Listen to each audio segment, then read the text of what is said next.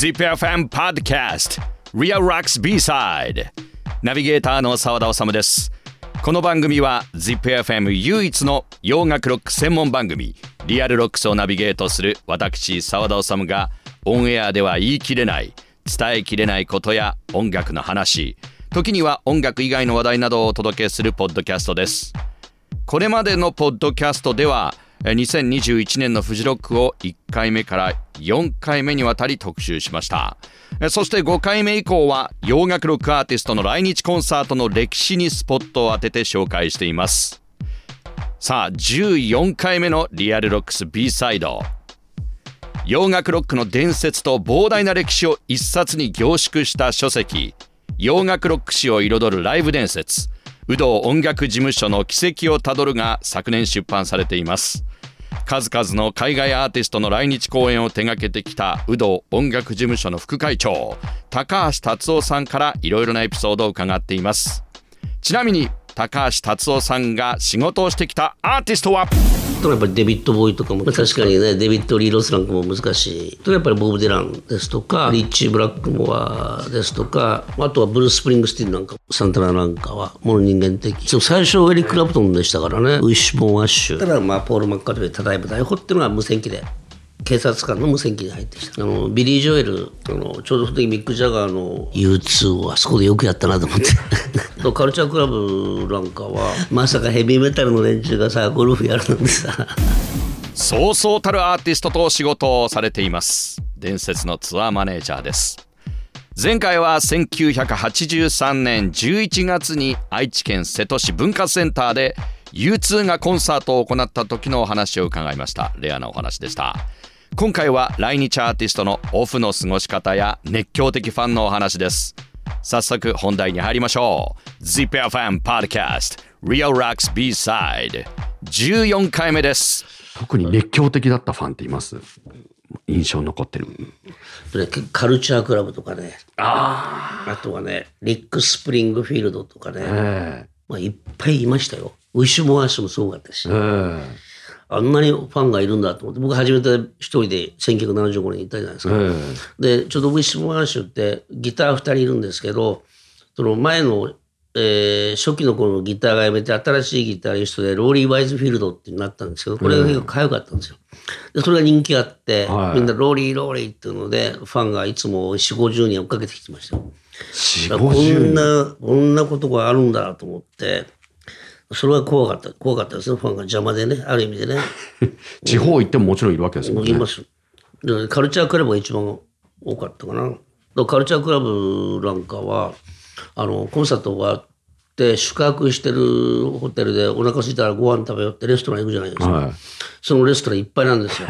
ファンで、ファンでいっぱい。そう。で、それを見て俺たちは、ああ、じゃあ表食べに行こうって表歩いていくじゃないですか。突然キャンセル。そのレストランの、あの、テーブル全部キャンセル。ファンがわーって出てきちゃう。これはまずいなとか思ったけど。すごいですね。あとね、多かったのは、えー、ジャパン。ジャパン。うんボンジョビとかどうですか？ボンジョビ。ボンジョビもそこそこ多かったですね。えー、ボンジョビとか割合バンヘイレンなんかもいたし、えー、ボンジョビも結構多かったですね。ちなみにボンジョビってどんなまあ、ジョンとか直接ね、えー、ボンジョビ担当してないんですけど、サポートで2回ぐらいやったけど、えー、あの、僕結構リッチー・サンブラメンでも行ってたんですよ。おはい。だからすごい、リッチー・サンブラもいい人だったけども、えー、で、ジョン・ボジョビも結構、あの、社交的ですよね。よくボーリングやりましたけどね。ボーリングですか？大阪でボーリングやったりとか。ボーリング大会みたいな。そうそうそう。身内のね。だから外人のメンバースタッフ日本人のスタッフで2 3 0人ボーリング場に ボーリング場に、えー、ほほとんど半分以上こう貸し切り状態になって やりましたね。ジョン・ボンジョビジョジョン・ボンジョビはボーリング好きなんですか？ジョンは。好きみたいでしょ。マイシューズを持ってるって言ってました向こうで。あそうなんですね。そういう意味でアーティストでそのオフの時にえー、割合健康的なものでは、まあ、ボーリングやったりテニスやったりとかテニス、えー、ね、サンタナなんかいつもテニスやってましたね一緒にそうなんですね、うん、そうヒューイとかボズの時は一回ゴルフ行ったりゴルフ、はい、とかあとは、えー、ジューダス・プリストええの、えーギターのグレン。グレン・ティプトン。はい。なんかゴルフ大好き。そうなんですね。えーで、えー大阪で行きたいっつって行ったんですよ。で、その時朝起きたらゴルフウェア着てるわけですよ。イメージ全然違う。タクこれ絶対言わないでねっつって。まさかヘビーメタルの連中がさ、ゴルフやるなんてさ、イメージ崩壊ですね。イメージ崩壊、髪の毛こう目縛って、普通のゴルフウェア、おじさんゴルフウェア着てるわけですよ。結構、あとね、えーやはり一度、静岡でも、えー、ジューダスの、えーベ2個、ドラム、アイアンメイデンか、ごめんごめん。